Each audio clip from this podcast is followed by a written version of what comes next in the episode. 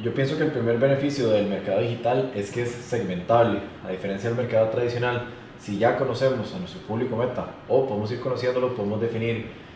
a qué edades queremos hablar, geográficamente dónde nos queremos dirigir, intereses, aspectos sociales que queramos considerar y es un beneficio muy grande que no tiene el mercado tradicional, a donde tenemos que apuntar a más gente para ver quiénes pueden conocer de nuestro producto. Entonces creo que es un primer beneficio muy importante. Sí, yo creo que igual, digamos, en esa parte del digital, lo que hace es que permite que uno pueda conocer al usuario, o sea, a quién le está llegando mi producto o mi servicio. Yo puedo, a través de los medios, realmente ver qué le gusta, qué no le gusta, qué contenido es el que mi usuario va a querer leer y le puedo dar algo específico y no solamente cualquier cosa que yo asumo que va a ser o que le va a gustar al usuario, digamos, o al cliente. Eh, de hecho, yo me acuerdo que una gran diferencia es que cuando una empresa es hábil en mercado digital va a encontrar nuevas líneas de productos que monetizar porque como está con un feedback constante de sus usuarios y de nuevos segmentos y puede aprender a segmentar cada vez mejor, puede identificar necesidades más específicas de un segmento, digamos, y generar una, una propuesta única, digamos. Entonces se puede abrir la posibilidad de generar nuevos negocios y nuevos productos en el mercado digital versus mercado tradicional. Ok, yo creo que un tema que se enlaza muy bien a los dos que hemos hablado, las dos intervenciones, es que es medible también, así como es segmentable, es medible. Todo ese público que le estamos dirigiendo nuestro tráfico, nuestro contenido orgánico, vamos a ver al final de cada estrategia que implementemos eh, cómo reaccionaron, quiénes lo vieron, cuánto tiempo lo vieron, en qué plataforma lo vieron, con quién lo compartieron. Entonces, es un beneficio muy grande el que podemos definir primero a quién queremos eh, que llegue nuestro contenido y después que podemos ver qué tanto llegó ese contenido también a ellos. El control del, del, publicista, digamos, es mucho más exacto sobre lo que está sucediendo y puede ver en tiempo real el alcance de lo que está sucediendo versus nada más destinar en tradicional un montón de plata para un medio o varias líneas de, de distribución eh, y arrojarles, ¿verdad? Y después ver, tal vez, es pagar un estudio carísimo para que se haga una investigación de mercado a ver qué, qué resultó, ¿verdad? Muy diferente el manejo de, esos, de, de ambas situaciones. Ok, a, a mí algo que me, parece que se puede relacionar aquí directamente es que no tenemos que matar uno por estar con el otro, digamos. A mí me parecería que bien, bien, y, y, ahorita funciona así, muchas campañas en digital funcionan con digital y qué tal si le meto un poco de mercado tradicional. No siempre es lo más recomendado, pero actualmente se hace, por eso es, es, es, que existen las vallas, digamos, por eso es que usted ve una valla nada más con un logo, cuando lanzan un logo nuevo o un rebranding, digamos, de, de la marca. Entonces sí me parece que pueden las dos convivir en este momento, aunque creo que debería disminuir. Para mí la, la, diferencia más grande entre el mercado tradicional y el digital es que el mercado tradicional es de, un, de una vía y el mercado digital es de dos vías. ¿Qué significa esto?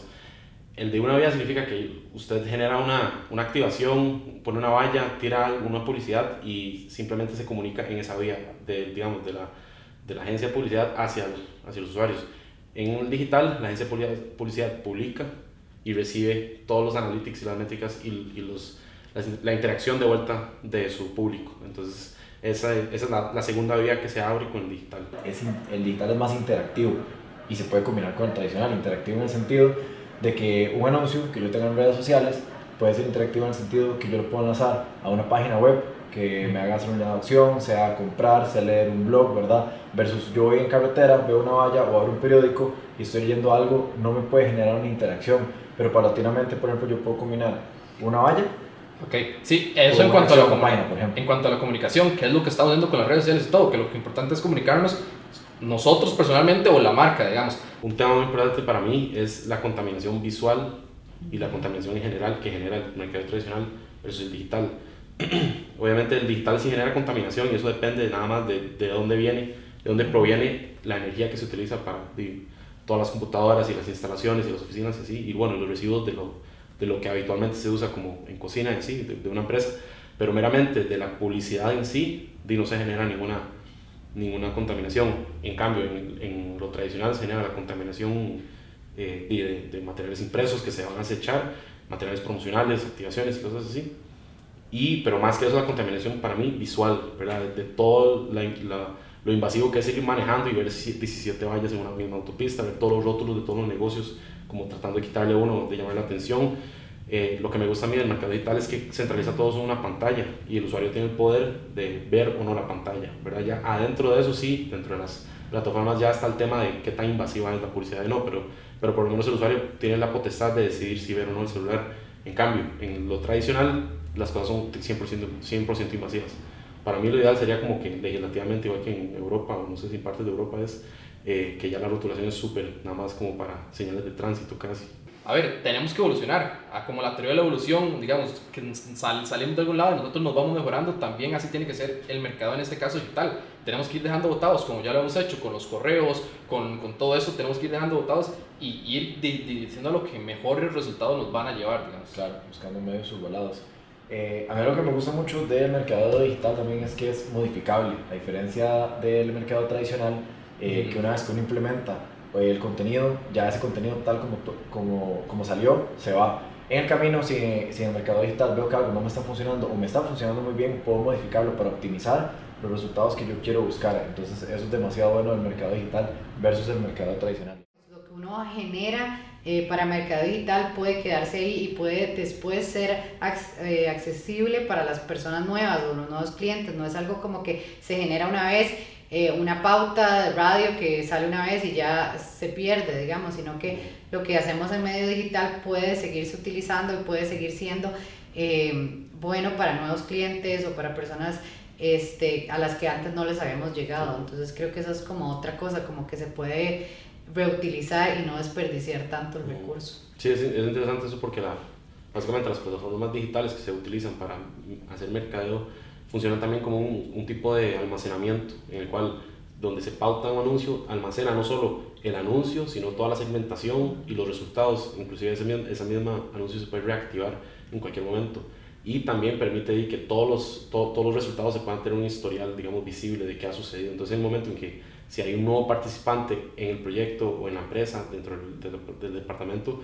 se, se, puede tener un, digamos, un, un historial de todo lo que se ha sucedido para que esa persona pueda analizar lo que ha sucedido y, pensar en estrategias nuevas para,